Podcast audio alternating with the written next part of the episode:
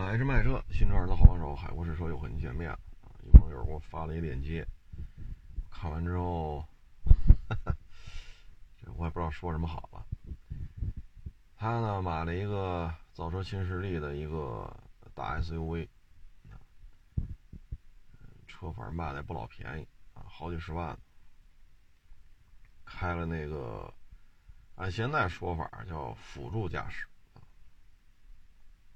在高速上开，前边呢，按照行车记录仪显示，前面是一左转弯，啊，然后这高速呢，看这样子不像是北方，因为两边郁郁葱葱的都是树，嗯，所以这个高速呢，它就看不见弯道那一侧，啊，当然这弯肯定不是九十度的弯啊，是一个弧形的一个弯道，因为高速嘛，拐过来之后。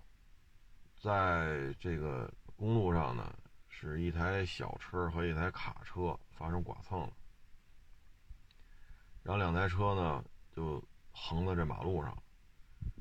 他这台车呢没有任何反应，直着冲上去，撞击时的速度九十四公里，这速度撞的可是不慢。你说 C N 开了还是中保研？正面碰撞的车速也没干到九十多，啊，所以这一下呢，车受损严重。但是好处是什么呢？他那个看他那意思啊，是卡车后边那货装的货是软的，所以呢还好啊。如果说就一大槽帮子，九十四公里切进去，车身呢就钻到卡车底了，然后大槽帮子就把发动机盖上面这块给你切掉。如果那样的话，那可能这人就比较惨了，可能就剩下半截了。但是还不错，因为后边那个草包子装的货比较软，看那样子像是沙子之类的啊，或者说包装袋里的一些沙子啊，所以这么撞上去呢偏软啊，还好。这人呢没有受太重的伤啊，但是这一下吧，修理费说是十几来着，十七八好像是。那这个责任呢？最后交警的认定，他得负主要责任。前面那俩车呢，负次要责任。按照通常的说法，那就是三七开呗，二八开，四六开。反正这车呢，这些维修费用呢，因为他把人卡车什么的也给撞坏了，啊，所以这个总的费用一摊下来吧，他自己怎么着也掏过十几万。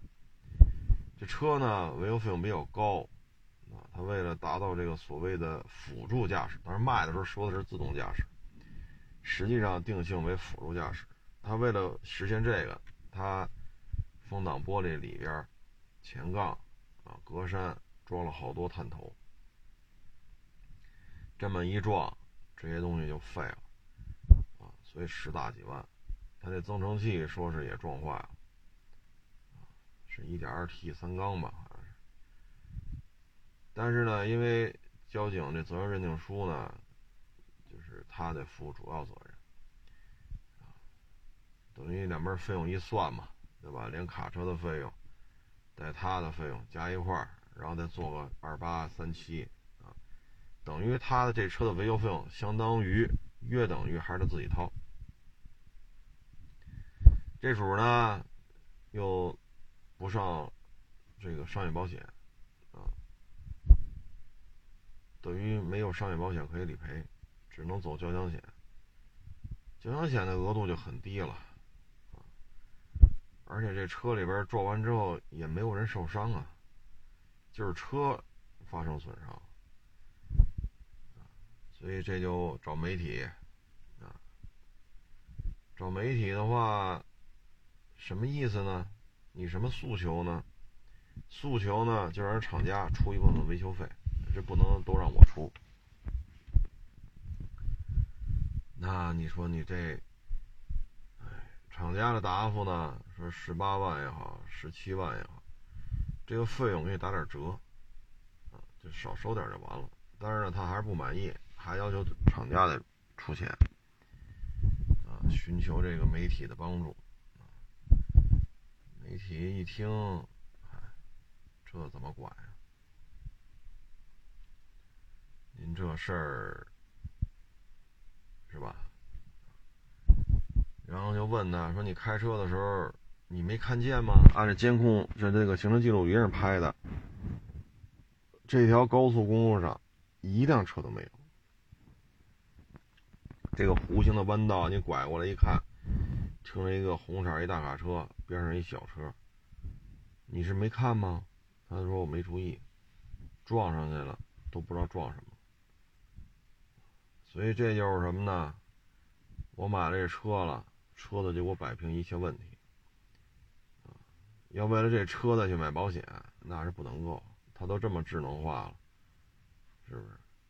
这么自动，这么智能啊？什么云计算、大数据，什么 AI，乱七八糟的。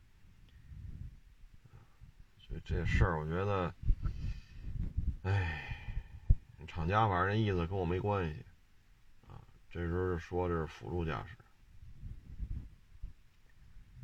所以现在这车主呢就比较被动啊，自己得掏个十大几万。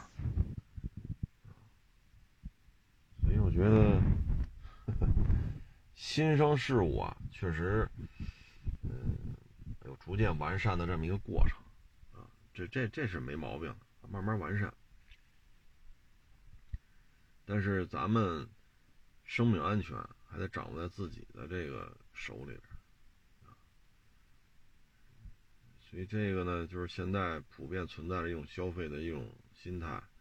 我买的就是高科技，我买的就是智能，我买的就是这车有如此高的这种自动化的这种程度，啊，它接近于无人驾驶，我愿意为这买单。他他们这些人呢，他就不会关心车的机械素质，为什么呢？你让他去开十八米穿桩，他也开不了。为什么开不了？他都不知道什么叫十八米穿桩，他也不知道什么叫紧急变线，所以脑子里认为智能化了、自动了，是吧？AI 人工了、云计算了、大数据了。哇啦哇哇啦哇一堆高科技名词儿说的云山雾罩啊！我这啊十颗雷达探头，那个时候我一百个，那个时候一万个，好家伙！你买的不是一个造车新势力的 SUV，你买的是一宙斯盾巡洋舰，你那上面全是雷达啊！好家伙，我都纳了闷儿，你是卖车呢，是卖雷达呢？那宙斯盾巡洋舰。哎，先不说那么多了说那就跑题了。所以现在呢，很多消费者呢，谁的智能，谁的车机，谁的人工的辅助啊，谁这个牛吹的牛呗啊，谁的芯片运运算速度什么这个那，激光雷达什么的，我就买谁。所以这些消费者的脑子里呢，他是没有机械素质这个概念。所以他就没有说十八米穿桩、紧急变线，你去给他讲，他也听不懂，他对这个也没有兴趣。那这些他对这些没有兴趣，那高速公路上突发情况的遇险，你怎么去处理呢？而他们对于机械素质持一个，就是心理的这种潜意识的这种心理屏蔽，所以他就完全交给了这台车。而这台车，就以目前市面任何一台车来说，弯道当中九十四公里的时速，你前面停一卡车，你甭管它是坏了停在这儿，没油了停在这儿，还是它跟别的车撞上停在这儿，还是它撞了什么东西停在这儿，甭管它什么原因，冲上去就撞。那你在这种情况之下，你说人没受伤就不错了，我觉得就挺知足啊。所以现在呢，就是这个车型应对的，就是这些啊，科技啊、智能啊、啊、自动啊，啊，就是一些科技至上论，就是针针对的这批消费者。而这批消费者呢，他们对于机械素质呢，持一个心理屏蔽的状态，那就要就像现在的运算。它无法识别静态物体，它识别不出来。那识别不出来怎么办呢？撞呗，那就撞呗。你说您这说你多少颗雷达探头，你不知道的以为就是卖宙斯盾巡洋舰。哎，所以呢，就是车，它是一个交通工具。你看现在出了事儿，谁管呀？没人管，您自己兜着。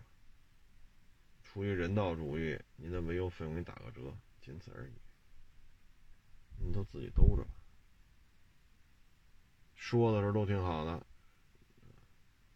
就差告诉你这车能无人驾驶啊，你甭管了，上车你就睡觉，从你家到单位自动能开过去，就差这么给你吹了。所以现在有时候沟通起来是很困难的啊，包括之前来我这卖那个，是吧？洋品牌。电动 SUV 的，你跟他们沟通，他们是拒绝，拒绝来听这些信息的。他们对于你说这些是有比较反感，包括车太糙了，这不是一般的糙，这跟刚就它前后脚嘛，之前来了一切割陆巡，那外观这个状态跟那个有一拼，但人那是切割之后导致的。重非常重的一次撞击，然后切这儿切那儿，然后再焊上去，怎么怎么弄，所以导致车头这个金属覆盖件是吧，惨不忍睹。但是这车它没，它连个划痕都没有啊，所以这怎么说呢？哼，嗯，喜欢就买啊，你爱买什么买什么。自己合法的收入，通过合法的渠道购买一台车，然后合法的去上牌，合法的上路驾驶，没毛病。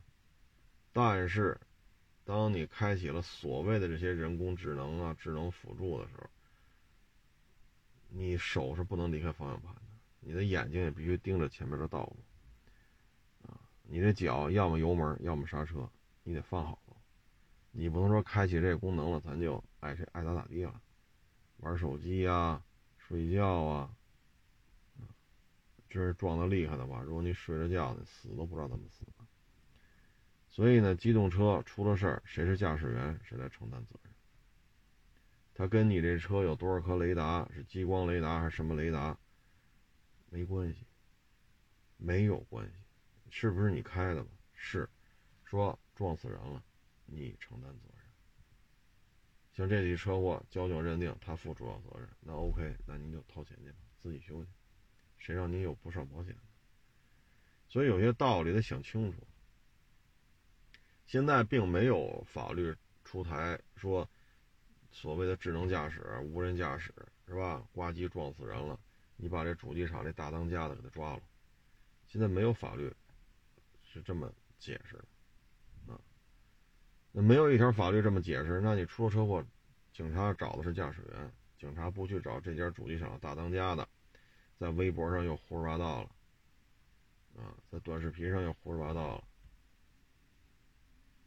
交警不会找他们的，交警只会找这个驾驶员，就这点这点逻辑关系前因后果一定得想明白啊。说到这儿吧，就最近有这么一个现象，啊，就是这些造车新势力。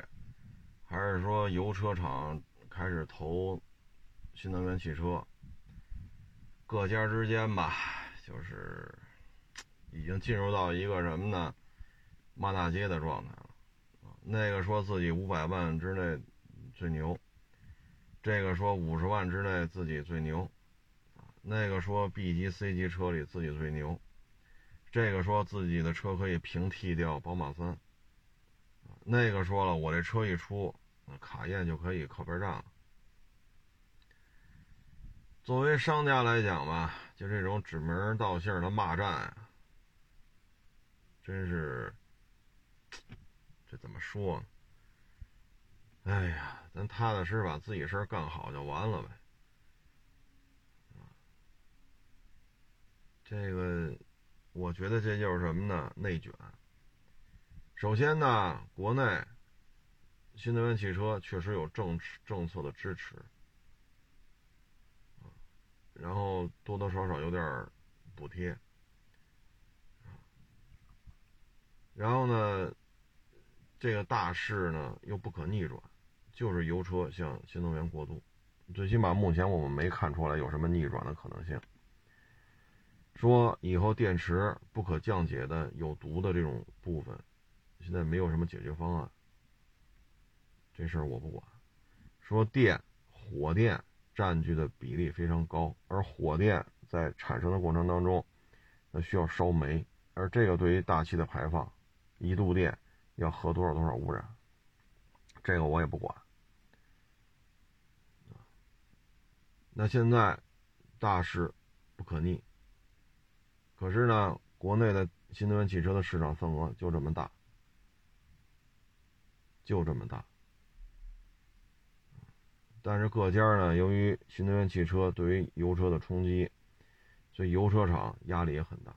你比如长城，你比如吉利，这都是压力很大。它不像比亚迪，比亚迪已经彻底跟纯油车 say goodbye 了。而现阶段，长城和吉利不可能说把油车全停了。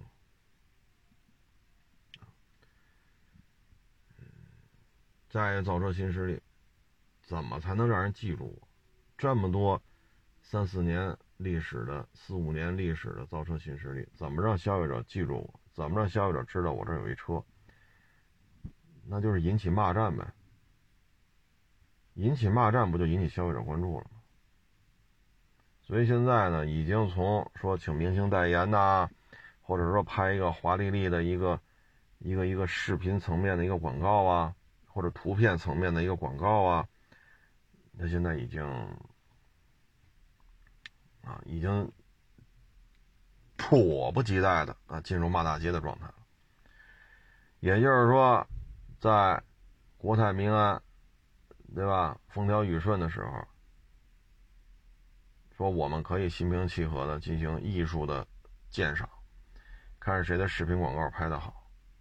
你比如说 CC，第一代 CC 就国产那会儿啊，你看拍那广告，史上最美的大众，那个广告到现在还有印象。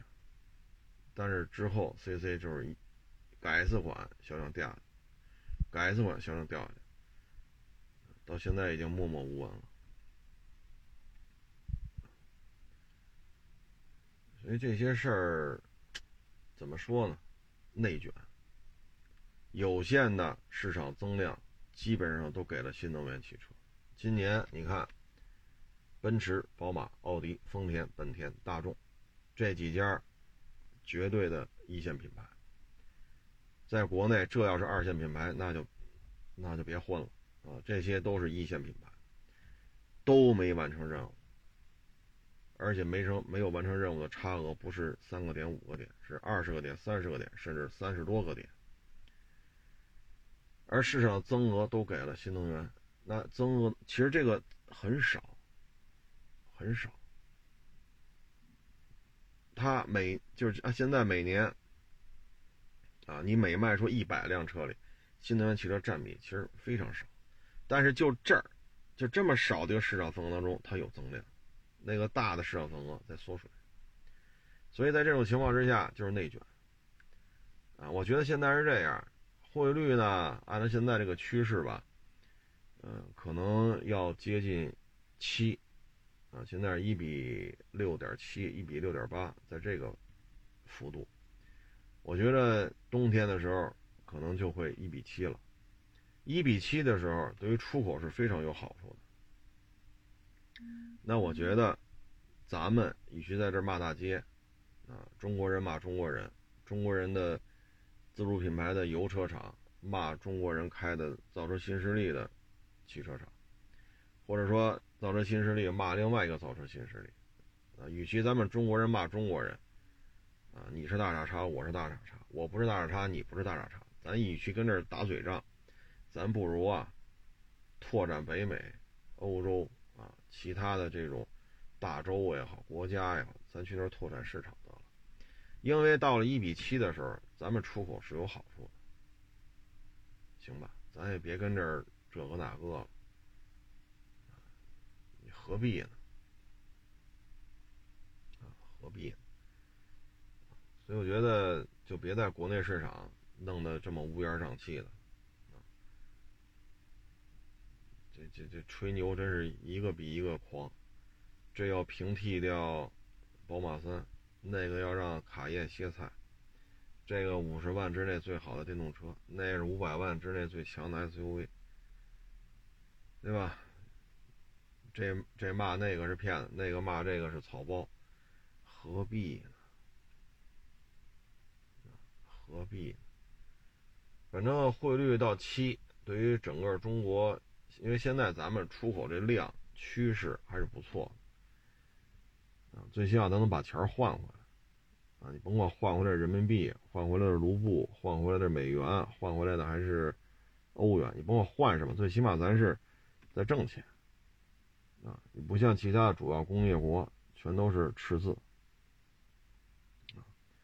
进口一百万的东西，出口九十万的东西，那最后你还得多花钱，那十万从哪儿来啊？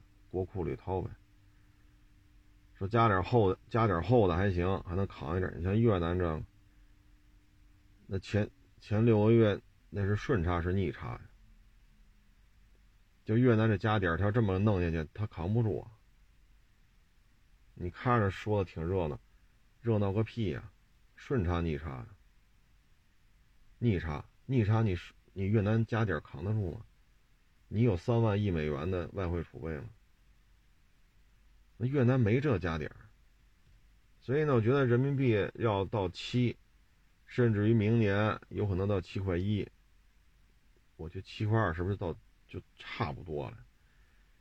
就是七块钱左右吧，对于出口是利好的。各位啊，这个骂大街的各位主机厂啊，指名道姓、指名道姓的骂，咱们呀，挣老外的钱去。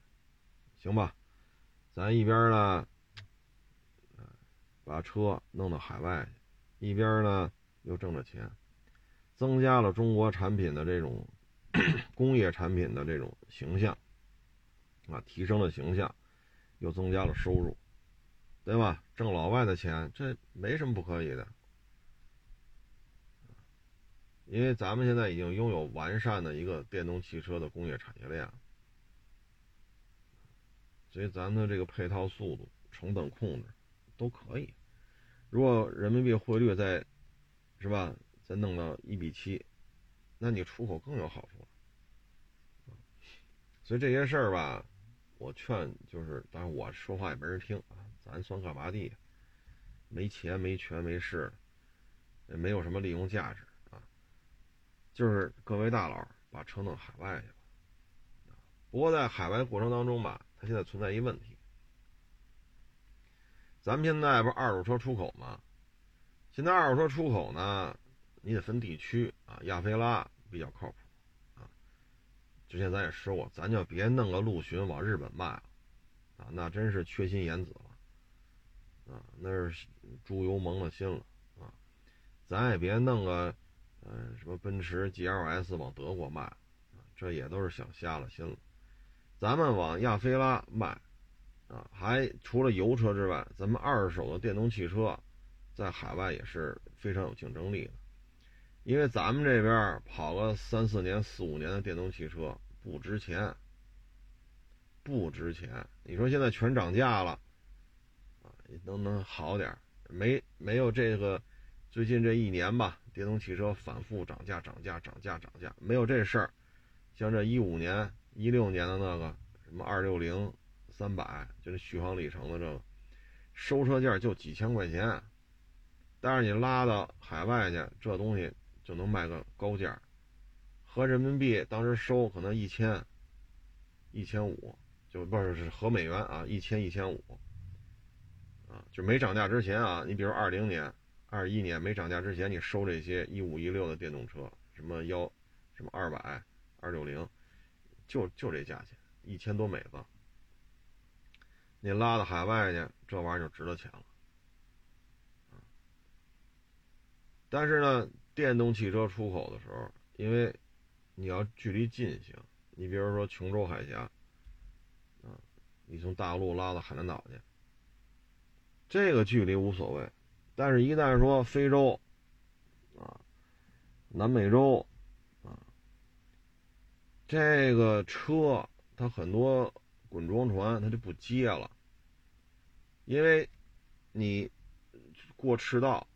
啊，这个分界线，你现在说咱这边热，啊，对于电动汽车高温长时间密闭高温这么一个座舱空间，这车是有安全要求的，它对于这种滚装船是有要求的。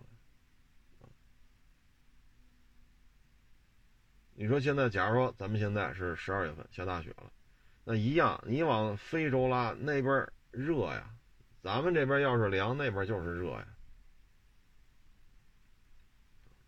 所以到了那边，这边是下大雪装的船，那边又过三十度了，那这船舱里的温度很高。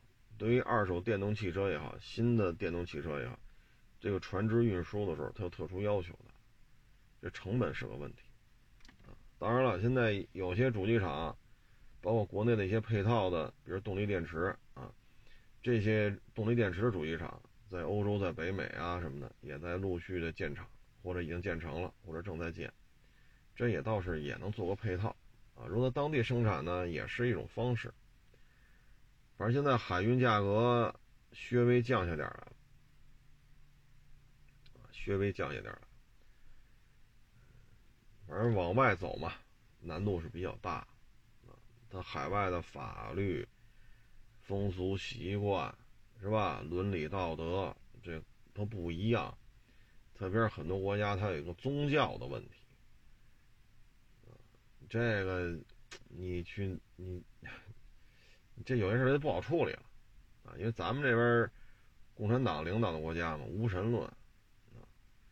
我之前看一个也是北京的一哥们儿，在非洲待了十二年吧，他就录那个小视频就说嘛，在那个非洲哈。一个这个思密达那边来的一个会说中文的啊，说你们这个要信这个教，这个教怎么怎么着，怎么怎么着，怎么怎么着。后来这北京这哥们儿信了你这教，能多挣钱吗？他这个保证不了。说我现在开这工厂是吧？我投资多少多少 dollar 啊？每年的收入是多少？信了你这教能给我多挣钱吗？不能。啊，你还得给我们钱，啊，给我们的教会捐钱，说信你这教，就长生不老吗？那不行，啊，只能让你什么思想升华这那。然后就他就说，他说你在非洲，英语，当地的非洲的这个当地这个这个地区的语言，英语，非洲当地语言，汉语你都会。你知道我们这招这么一个翻译，一个月给多少 dollar 吗？你你跟这儿干挣的不比你，好家伙！哎呀，后来也是，哎，这不是一个圈子，你明白这意思吗？啊，不是一圈子。你说又得给你捐钱，又得跑你那儿去这个那个，啊，所以你你有些这它是文化上的冲突。这海外弄这事儿确实不太方便啊，但是也得一个国家一个国家去去去解决呀，对吧？你说奔驰、宝马、奥迪、丰田、大众，这不也是哪哪哪都卖吗？啊，你说哪个大洲、哪个国家这些品牌的车没有啊？对吧？嗯，这那不是这都是热销车型吗？你甭管新的旧的破破烂烂的是吧？开了十年二十年，它都都能见着呀，啊，奔驰、宝马、奥迪、丰田、大众，是吧？所以人家能解决，咱们也得去解决。但是解决过程当中，确实需要付出很多的心血。一个国家有一个国家的玩法，啊，慢慢来吧，有这功夫。互相打嘴仗，你噎我一句，我得噎你一句。你有这功夫琢磨这个，您不如海外挣老外钱去。各位觉得我这建议靠谱吗？呃，今天呢，还一个网友给我发了一链接啊，说是二零二零年吧，疫情以来到二一年九月底，也就是一年半多一点，说咱们这边司法系统啊，有六十名六十名民警牺牲。六十名民警呢，其中有四十多位是狱警，啊，这些狱警呢，主要的这个原因呢，就是猝死，啊，或者突发疾病，嗯，这事儿吧，反正现在的原因啊，主要是什么呢？嗯，因为怕监狱里边这个冠状病毒嘛。因为监狱人员密集，啊，你也不能都睡在露天去，你都是一个一个房间。因为是监狱嘛，你也不能说哈落地窗，啊，这肯定不行。所以呢，人员密集，你一旦有冠状病毒感染，那迅速的会让整个监狱的犯人都会得这个病。所以从这个角度考虑呢，过去呢，你比如说上七天。歇七天，啊，这七天二十四小时都都在这盯着呢，啊，呃，现在就得考虑隔离，啊，你比如你隔离十四天，啊，那您在这儿再待七天，啊，然后你等于二十一天，二十一天的话，你再回家，可是人手就这么多呀，过去七天一循环，七天一循环。他两拨人，啊，或者配二点二、二点三，按人员配比配两个班次，或者二点二、二点三，按这个人员配比，他就差不多能倒得开，或者二点五，啊，但是现在这就不行了呀，我来这儿我得待十四天呀，待十四天之后才能进，这人员一下就倒腾不开了，倒腾不开之后呢，就会出现长时间回不了家。因为这个狱警他也不是说扒拉个脑袋就能干的，他牵扯一个安全防范的问题，啊，你这不能死人，不能越狱，啊，不能有一些违禁的一些行为，啊，这个那个的，他他确实不是说送外卖啊什么的，啊，或者生产线拧螺丝那玩意儿，有几天就会了，这可不行。啊，还得还得有一个安全自自我的安全防护意识啊，等等等等。所以有些呢，可能就是一个月、两个月，一一干就这么长时间，啊，所以这个疲劳程度就很高了。包括您派出所，三天一大班，有的是四天一大班。什么大班啊？今儿八点上午啊，之前到这儿。你就开始处理各种问题，猫丢了，狗丢了，自行车丢了啊！谁家这个，呃，楼上小孩咚咚咚跑，楼下不干了啊！然后谁停车又堵了谁的位？哎呦，这这打电话报警啊！然后要不然就是谁家老人走丢了啊，或者谁家小孩找不着了啊，或者谁又打电话说马路边一老头找不着家了啊，或者谁又捡了一小孩没主。您来一趟吧，这小孩哭，周围没大人，得，就是这点事儿，你就处理去吧，啊，真是说偷东西抓小偷，哎呀，这概率倒不高了，天眼系统这拍的监控范围太大，这真是说拿着刀当街抢劫的，这概率真的是不高，啊，最起码就北京而言，这这这种案子已经很少能见到了，啊，全是些琐碎的事儿。就像那次我说的，我去做核酸去，那老太太抓着警察不撒手，说儿媳妇买了点肉，炖了一锅五花肉，为什么儿媳妇多吃了？啊，老太太就不干了，老太太和儿媳妇就发生了这个口角，然后找警察说理来了。你说这警察怎么管呢？你儿媳妇买点肉，给你弄成一锅五花肉，儿媳妇好吃肉，然后又多吃两块，你就不干了。然后你们就打幺幺零，那你说怎么处理？你说这怎么处理？就这两块肉，啊，这个是你吃的，是我吃的。你本身你说这不就是一家子人吗？都成儿媳妇了，这不就是一家子人吗？那住一块了，就这种事儿啊。早上八点一直处理到明天早上八点，这就是一大班然后你想说晚上那我能睡觉啊？那那派出所那不是有那简易的床吗？实在不行，两把椅子一拼，我也能凑。他得没有事儿，你才能眯瞪会儿。尤其是现在晚上大排档是吧？喝点啤酒，吃点羊肉串啊，然后都是这个。啊，精力旺盛的主，你嫌我嗓门大了，我说你管得着吗？啊，你说你瞅啥？我说你瞅你咋地？得，叮当五四，你解决去吧。啊，那你这这去一个警察不行啊，因为对方可能打起来六七个、七八个人跟这打，你好一起去好几个警察，这事儿也是你要解决的。啊，那个家庭暴力报警了。嗯，这老爷们儿打老打老娘们儿了，或者老娘们儿打老爷们儿了，得你也得去那你说怎么弄？这是三天一大班，四天一大班，看各地派出所的要求啊。那这二十四小时你睡什么觉啊？你说你怎么睡这个觉？这些事儿打了幺幺零了，你不得去解决去？这遛狗不拴绳，人报警了，你得去吧？调监控，谁家狗啊？怎么一来，他们是狗和人都没有了？调监控吧，你再找去，谁家？你这怎么回事啊？人报警了呀？你的监控里，这你这把狗拴上，这那那好，你处理吧。哎，这就就都是这琐碎的事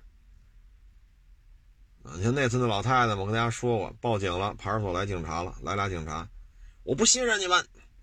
我得认谁谁谁谁，除了他我谁都不信任。得，那俩警察说：“那你不信任，那我们怎么办呢？咱们反正处理啊，别吵啊，别闹啊，这这这，那那登记一下，我们就只能回去了。”老太太给警察轰走了，做核酸是见着他信任警察了，好抓着警察不撒手了，让着警察给他处理。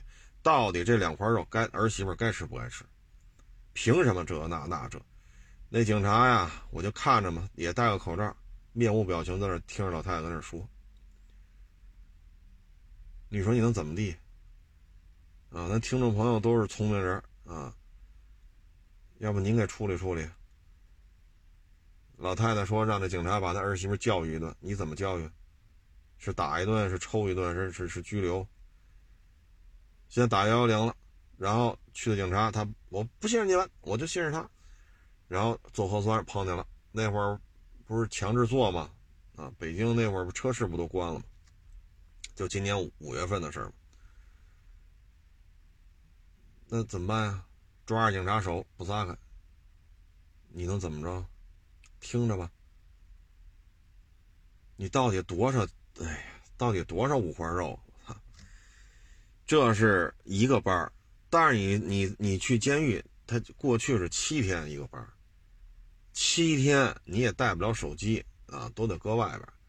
您就巡视也好，看监控也好，啊，还是怎么着也好，你就跟这待着，你就得跟这待着，很累的。那不是说好，这这监狱里边跟你一样，你白天上班，晚上你睡觉，他也白天学习啊、看电视啊什么的，然后晚上他也睡觉。那晚上你得盯着呀，出了什么事怎么办呢？那你就看吧，那大监控，你说能不累吗？一看看七天，要过去就回家能歇，最起码眼睛能歇歇吧。这个不行，所以经常出现一个月、俩月回不了家，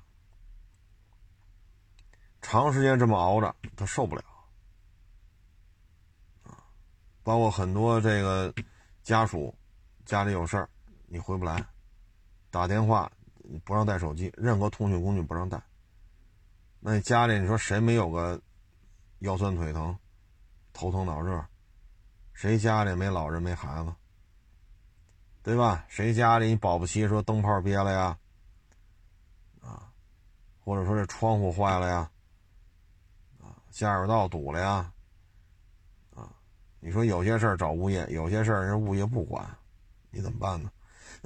所以这个家庭矛盾也很多，啊，也有有不少也也就离了，啊，像这个，我看一下网友给我发这个，这个已经是就这一年八个多月吧，啊，猝死也好。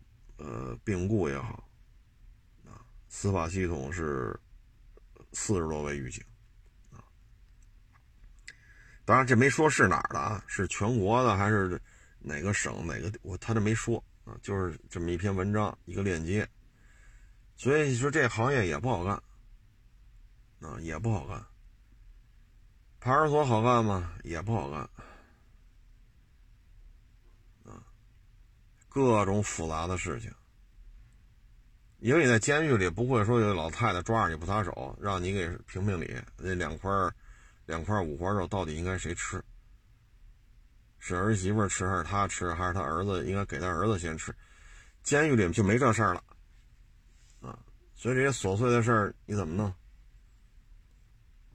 确实确实挺累，啊，现在跟我们原来一些哥们弟兄说九几年当警察，跟那会儿。不一样了，啊，不不一样了，啊，这个 很辛苦，法律呢越来越详细，管的内容呢越来越细，对于各种各样的经济行为、社会行为，包括你说什么话，都有越来越详细了。你作为一个执法者，你得背这些条款，现场就得判断他是不是违法了。你不能先翻书，你等会儿啊，我看你是违法没？第几条记着？这肯定不行。所以业务量确实不一样。所以之前啊，也跟这个也是在这行里干的这个网友也聊，一个大的周期啊，现在这个工作就是越来越琐碎，牵涉的精力越来越多。这确实跟九几年当警察区别太大太大了。我有的同学现在还在这干呢，啊，受了伤了，啊，有的受了伤了，啊，后来有些按咱们理解就是重体力劳动吧，啊，这活可能干不了了，抓捕什么的，你这都这岁数了，那有那个体校特招的，是吧？搏击、散打、拳击、柔道，好家伙，一个一个的。